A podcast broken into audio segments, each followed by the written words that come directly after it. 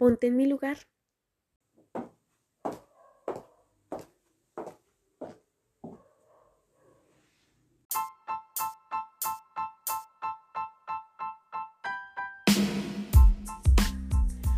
Hola a todos, soy uno de los zapatos de Juliana. Hoy les contaré cómo son nuestros días comúnmente. Y antes de continuar, si escuchan algunos estruendos es porque Juliana está limpiando nuestra habitación. Casi siempre nos levantamos bailando y moviéndonos naturalmente. Es como si hubiese una fiesta. Vamos calentando motores y nos mentalizamos para pasar el día, que no necesariamente tiene que salir del todo bien, ya saben. Hay días que son algo aburridos y tristes, pero bueno. Les hago una confesión, si dijeron que sí, escúchenme con atención y si no, pues también. A veces nos pasamos de apresurados. Queremos correr como locos para alcanzar a hacer todo lo que hayamos planeado y por hacer más resultamos haciendo menos. Típico. Nos gusta ayudar bastante, así que mientras hay musiquita de fondo y vamos zapateando, ayudamos a ordenar la casa. Es bonito vivir en un lugar limpio. Si nuestra casa no está ordenada, nos vamos a sentir apagados. Algo así como un juguete sin pilas.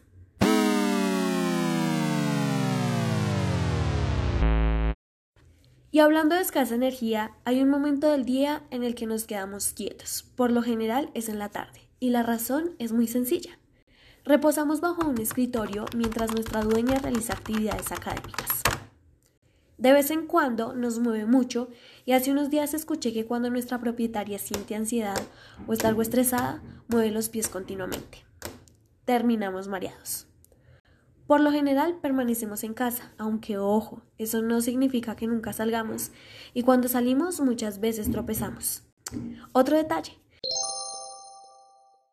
Nuestros cordones no los amarran bien, así que cada cierto tiempo sentimos las manos de Juliana. No nos cansamos tan rápido, nos gusta caminar bastante.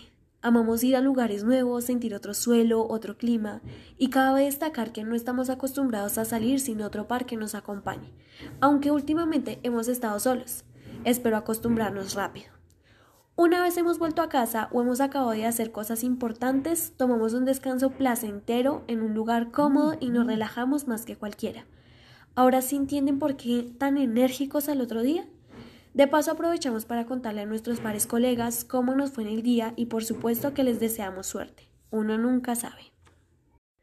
Ya me voy. Julián ha terminado y mi casa está por cerrar.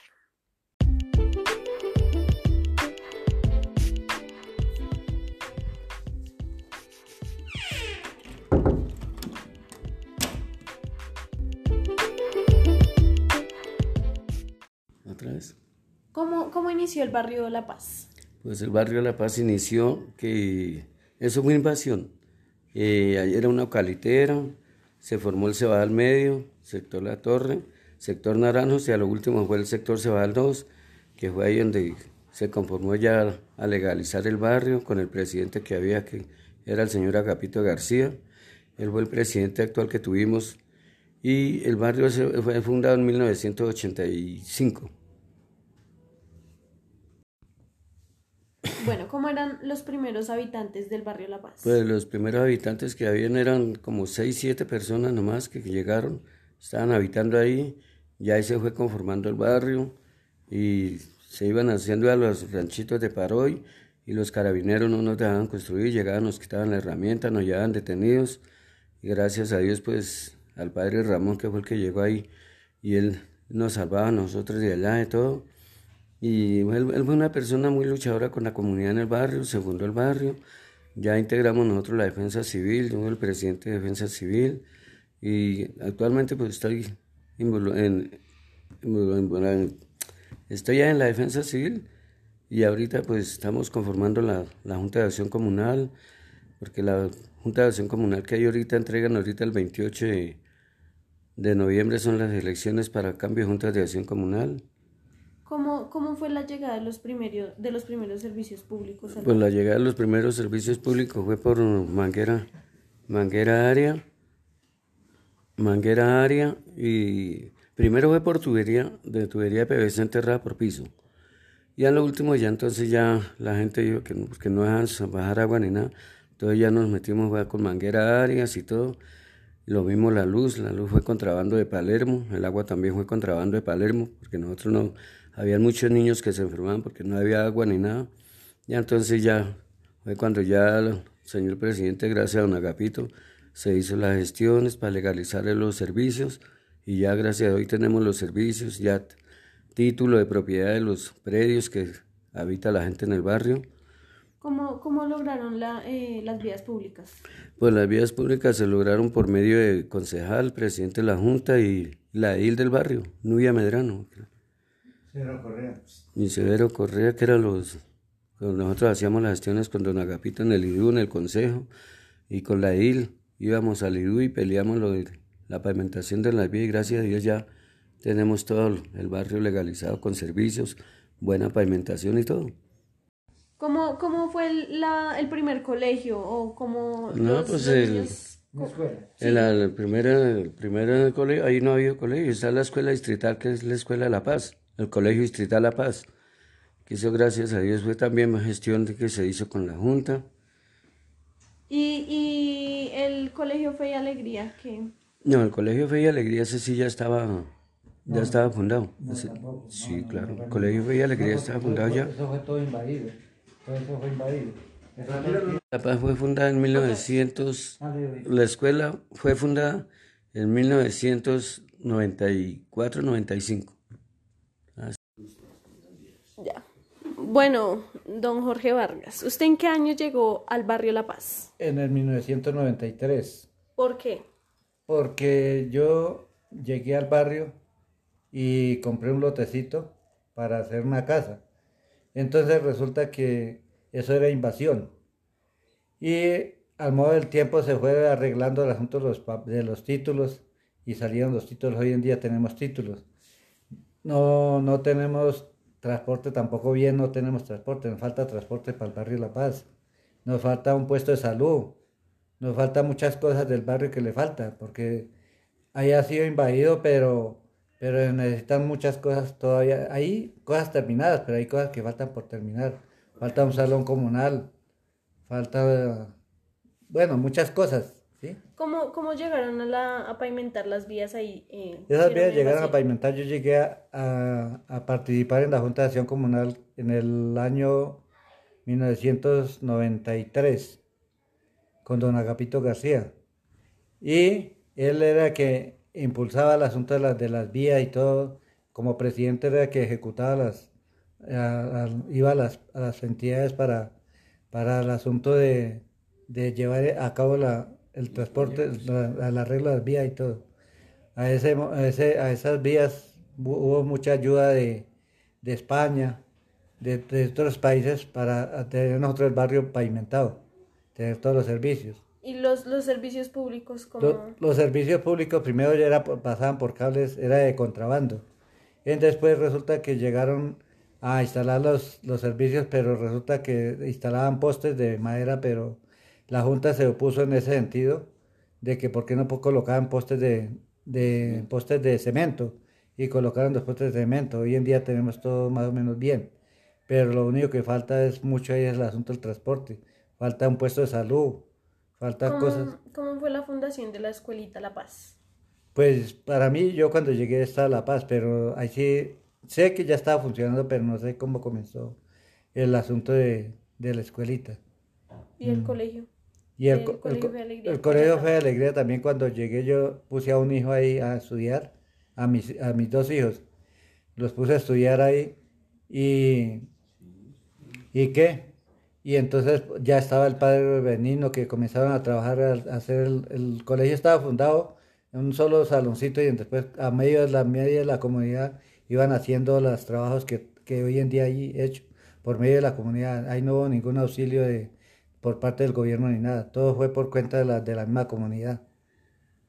Bueno, usted participó en la Junta de Acción Comunal. ¿Qué, qué, qué hicieron ahí mientras, mientras no sé, en, en esa gestión? En esa gestión nosotros hicimos muchas cosas, porque ahí ¿Cómo se, ahí se hizo lo que fue, la, tuvimos al tanto de la pavimentación de la energía, de la legalización de la luz, del gas, todo eso estuvimos al tanto para que hicieran los servicios públicos, pusieran los servicios públicos. Hasta ahí nosotros trabajamos. Y ahorita pues ya la otra junta ha seguido, ha seguido las gestiones que tienen que hacer. El asunto de la titulación. Todo eso sí ha sido por medio de la Junta de Acción Comunal. ¿Qué, eventos culturales se, se, hacían ahí o se hacen todavía? Eh, no, eh, pues ahí nosotros en la Junta de Agapito García se hizo un bazar, después con la Defensa Civil se hizo una Coca-Cola bailable para los niños, se hizo unas minitecas, todo para todos ahí, para recoger, recoger fondos para la misma Defensa Civil y para el barrio, proyectos del barrio. Bueno, entonces hablemos un poco más de, las procesiones. ¿Cómo eran? No, pues las procesiones aquí en el barrio llegaron primero por el padre Rodrigo Betancourt, que él era que hizo toda la gestión para tener nosotros ahí la capillita en el barrio La Paz. Y de ahí dependían las procesiones para los días santos, jueves y viernes santos, en comunidad con sector Naranjo, sector La Torre, mm, el portal, era, éramos unidos para encontramos toda en una sola parte. Sí, en ese sentido. Y por eso yo digo, yo le doy gracias al padre Rodrigo, porque él ha colaborado mucho en el barrio La Paz. Los padres que están del, de la iglesia Palermo, la iglesia Chaminá. ¿Esa iglesia cuando se construyó? Esa ya estaba fundada. Ya estaba fundada Sí, sí, sí. Juliana, ¿cómo estás? Eh, a ver qué te cuento de, de mi historia en el barrio.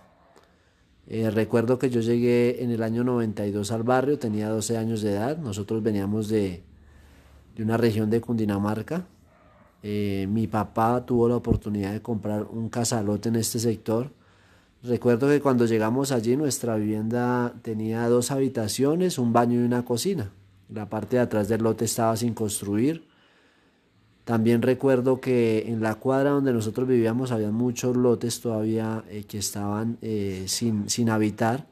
Entonces, eh, esto es lo que recuerdo, digamos, de una parte de la historia del barrio. También recuerdo que sus calles eran destapadas, estaban demarcadas, digámoslo así, pero estaban destapadas. en cuanto a los servicios públicos, el agua las llevaban a las casas por medio de mangueras, no había alcantarillado.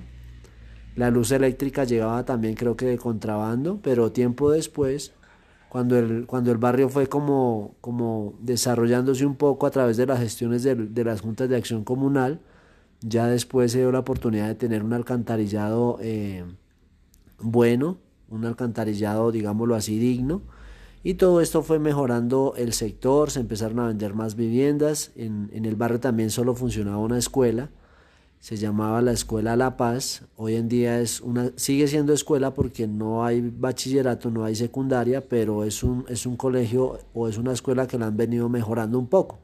De igual forma mucho sirve para el sector de, de la educación en el sector. También recuerdo que en, en medios de transporte eh, la gente sufría mucho porque allí nunca llegaba una ruta de transporte. La más cercana tocaba la gente caminar 15, 20 minutos para poder tomar transporte público. Luego después también a través de las juntas de acción comunal que, que trabajaban en el sector, eh, recuerdo que llegó una ruta de colectivos y ya, ya esto sacaba a la gente hacia el centro de la ciudad.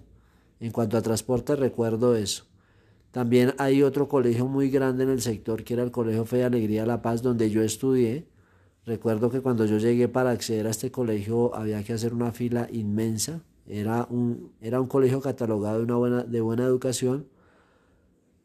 Y tiempo después pues, pues, se cerró pues, porque era un colegio que estaba en convenio con el distrito y, y por medio de las políticas del distrito, de las mismas, eh, estos, estos convenios se acabaron y el colegio se cerró. Hoy en día está la infraestructura, es un colegio aproximadamente para mil, capacidad como para 1600, 1800 estudiantes, pero hoy en día no, no funciona.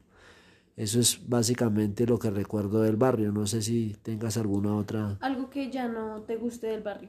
Ah, bueno, eso sí, bueno, eso es otra, es otra parte de la historia, dura, fuerte, porque yo recuerdo eh, también situaciones difíciles. Eh, recuerdo que en estos sectores por, por la vulnerabilidad, por la pobreza. Eh, eh, se empezó a mover mucho el, tema del, del, tráfico de drogas. Eh, uno divinamente podía amanecer un día, salir de su casa, ir al colegio y, y cuando estaban en el, en el, proceso de hacer el alcantarillado del barrio, la gente aparecía muerta o los jóvenes asesinados en las alcantarillas que se estaban haciendo. Entonces fue también una etapa, una etapa difícil y hasta hoy se mantiene mucho el tema de la drogadicción, que es algo que, que como que no se ha podido controlar, pero que todavía sigue ahí y, y que es una problemática para los jóvenes y para los habitantes del sector. ¿Qué rescatas del barrio? Bueno, rescato, rescato eh, gente trabajadora. Yo recuerdo que cuando llegué al barrio mi papá hizo parte de la Junta de Acción Comunal. Eh, conozco a varias personas, una que ya falleció, que era el presidente de esa época, el señor Agapito García, y recuerdo que fueron personas que hicieron muy buena gestión, gestionaban ante las entidades del distrito para traer ejemplo, eh, los servicios públicos, pero de forma organizada, de forma legal. También recuerdo que gestionaron el tema del transporte, las brigadas de salud en el barrio, la pavimentación del mismo. Entonces, si algo tengo que rescatar, fue un, un periodo de personas que trabajaron mucho por el sector, que trabajaron mucho y que le dieron un poco de desarrollo eh, al, al, al barrio. ¿Qué no le gusta del barrio La Paz, sacando un poco que faltan cosas por salud, eh, por los transportes todavía se, se, se sufre un poco? ¿Qué, qué, qué, qué no le gusta de, del barrio? No, pues a mí me gusta el barrio. Me gusta el barrio, me gusta el asunto, sino que siempre hay, hay muchas, um, hay, siempre hay mucha venta de droga por ahí en, lo, en el barrio. Entonces no se ha podido controlar eso, porque es tan difícil. Eso es primero, que no me gusta el barrio. Segundo, el, el asunto del transporte, que no, estamos mal de transporte. La misma pregunta para su merced. ¿Qué, qué rescata de, del barrio La Paz? Pues del barrio La Paz se rescata muchas cosas, como es ahorita la inseguridad que no tenemos nosotros, seguridad en el barrio para nada. Eh, ya por la, por la mañana sale la gente a trabajar, la atracan, le, le roban las pertenencias, celulares, se la llevan hasta las ollitas donde llevan el almuerzo y todo. Esa es la inseguridad que tenemos en el barrio. Bueno, usted hizo parte de, de la defensa civil. ¿Qué, ¿Qué, cosas hicieron ahí que usted diga como que eso nos marcó y, y esa gestión fue importante? Pues sí, para nosotros, para nosotros pues, la, la defensa civil fue fundada hace 18 años y gracias a ellos pues hemos trabajado unidos con la Junta y la Defensa Civil, se han hecho programas para el barrio. ¿Qué programas del Estado han, han eh, Pues programas del Estado no hemos tenido todavía hasta el momento nada porque no, el Estado no nos ha colaborado con nada. Gracias a Dios nosotros mismos promovemos la, la defensa civil y todo y ayudas que se le han dado mercados a la gente por parte de la defensa civil se le ha entregado dulce a los niños también por parte de la defensa civil y todo, y la Junta. Mi nombre es Diana Camelo. Bueno, ¿cómo, ¿cuándo llegaste al barrio La Paz? Yo llegué al barrio, al sector Naranjos, eh, como en el año de 1989, tenía como seis años cuando llegué a ese barrio. Eh, recuerdo que habían muy pocas casas, eh, era muchísimo eh, barro, o sea, eh, no habían tantas, no habían avenidas, eran más que todo como, como zanjones se llamaba en ese tiempo. Eh, la casa que nosotros hicimos pues era de tela asfáltica y de madera. Eh, no teníamos servicio de, de acueducto ni nada de eso, o sea, se sufría como mucho. También, digamos, lo que yo tuve que vivir es que no habían escuelas cercas, entonces cuando yo entré a mi primer año, a mí me tocaba ir hasta la fiscala y era pues muy lejos el colegio, pero bueno, hasta allá iba a estudiar. Eh, teníamos como muy pocas oportunidades, la verdad, los, los niños de ese tiempo teníamos muy pocas oportunidades, pues porque los papás o trabajaban o, o, pues qué hacían para comer sus hijos. También eh, en ese tiempo empezaron a, um, o sea, se empezó como a poblar el, el barrio, a llegar gente nueva. Eh, con el pasar de los años, pues también llegó como la violencia al barrio. También me acuerdo mucho cuando estaban abriendo las, las zanjas para, um, para el acueducto y todo eso, la tubería, eh, habían personas que amanecían ahí dentro de las zanjas muertas. Eh, pues era una situación como muy, muy dura la que le tocó vivir pues a la gente como de, esa, de ese tiempo, pero pues ya eh, con el pasar de los años ya pues se fue mejorando, ya las personas empezaron a unirse a trabajar para pues para sacar el barrio adelante y pues empezaron más mm, como más oportunidades. Empezaron a abrieron un colegio que se llamaba el Champaña y ahí también estudiaban los muchachos de ese, de ese tiempo también estudiaban ahí y ya luego ya me fui para otro sector de, de, de o sea, para el Cebadal, pero allá ya las casas ya eran pues ya construidas en, en material y pues básicamente eso es. Bueno, hay algo importante en la educación y es el colegio Fe y Alegría. Eh, más o menos, ¿cómo eran los inicios del colegio? Pues, ¿O cuando tú llegaste?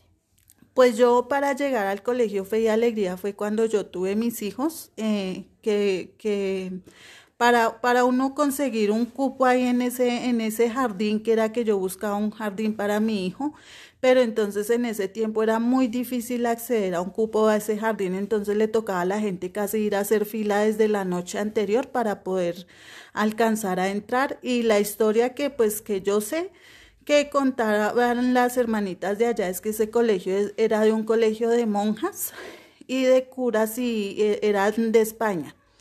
Eran, eran españoles, entonces ellos mm, eh, había un solo salón y empezaron a traer niños, a alfabetizarlos, decían ellos, a empezar la alfabetización ahí y entonces ya todos los papás de los niños se unieron y uno traía un ladrillo, el otro traía un poquito de arena y así fue como se fue eh, construyendo el Colegio de Fe y Alegría La Paz, que hoy en día es un colegio súper grandísimo. Eh, en ese tiempo funcionaba eh, jardín, primaria y bachillerato y habían dos jornadas, o sea, jornada en la mañana y jornada en la tarde y pues se beneficiaban muchísimos, muchísimos niños, todos los de esos barrios de ahí alrededor eran los que se beneficiaban, pero pues hace como, como cinco o seis años eh, el colegio pues lastimosamente lo cerraron y, y todos los niños que estudiaban ahí los mandaron para otro colegio, para otros colegios, colegios más lejos, colegios con rutas cuando tenían el colegio ahí cerquita, pero pues el distrito lo cerró y hasta el día de hoy ese colegio está perdido. Eh, la, la, infraestructura, o sea, todo está perdido porque no envían los niños ahí, si los envían a otro colegio más lejos y ese colegio pues se está perdiendo. bueno, cuéntanos del episodio em, como paralelo al, conflicto armado en Colombia. ¿Qué pasó en el barrio La Paz en relación a, ello? Bueno, recuerdo claramente que el conflicto armado que estaba sacudiendo al país tocó, tocó básicamente la capital. Eh, el barrio de nosotros está ubicado al, sur de la ciudad, eh, por la salida a, Villavicencio. Recuerdo que en una ocasión eh, las milicias urbanas de las FARC quisieron hacer una toma o una incursión en la cárcel La Picota. Eso fue 7 de la noche más o menos. Llegamos, eh, subimos al primer piso, porque mi papá ya había podido eh, poner la terraza en el primer piso, y veíamos cómo subían hombres armados con fusil eh, por la vía principal, estábamos ubicados cerca de ella, y todo el mundo tenía que resguardarse en sus casas y, fue, fueron noches como de pánico y eso, y ahí fue donde el, conflicto prácticamente nos afectó. También eh, a raíz de esto, las fuerzas militares fueron desplazadas a, un sector del barrio donde prácticamente tuvieron que estar eh, allí durante cierto tiempo, pues para darle un poco de protección a la cárcel La Picota y también a los habitantes del barrio. Pero entonces esto, esto generaba como un poco de, intranquilidad porque pues no sabíamos en cualquier momento se podía eh, ocasionar un enfrentamiento y pues eh, en últimas verse afectada la población civil de nuestro sector. Este, ya que, ya que hablas de, de, la cárcel La Picota, algo que, o sea, estar tan cerca de ella repercute en alguna forma en, la seguridad del barrio, en, en, algo que afecte al barrio, la cercanía con, con, una cárcel? Pues para mí sí. Creo que mm, recuerdo que también por esa época eh, se, presentaron, se presentaron varias fugas de presos. Entonces, eh, normalmente estas fugas eran eh, ya en horarios después de las 5 de la tarde y, pues eh, eso generaba como un poco de inseguridad en el sector, eh, porque eh, al, al, al, estas, al, estas personas estar prófugas de la justicia, pues podían buscar un, resguardarse en las mismas viviendas de los habitantes. Entonces sí, sí creo que representaba como un peligro para las, para las personas. Mi nombre es Ramiro Mogollón Llevo ya cuatro años reciclando porque por la pandemia queda uno sin, empleo ni nada. Me tocó dedicarme a ponerme a reciclar y gracias a Dios el recicladito me ha dado para pagar mi arriendo y para el sustento mío. Yo reciclo en lo que es el barrio La Paz, Diana, Turbay, todos estos sectores y el portal, Danubia Azul y Palermo y San Agustín. No, porque no puedo decir que estoy pensionado, pero no puedo decir que estoy trabajando. No, porque ahí nadie va a saber. No diga que es pensionado, digan que, que, omita que está pensionado. empresa de... Mi nombre es Jorge Vargas. Otra vez. Mi nombre es Jorge Vargas y hoy en día me, me ocupo en un trabajo en la carrera 34 calle Sexta. ¿Haciendo qué? Ah, trabajando en el asunto de cauchos volcanizando, volcanizador.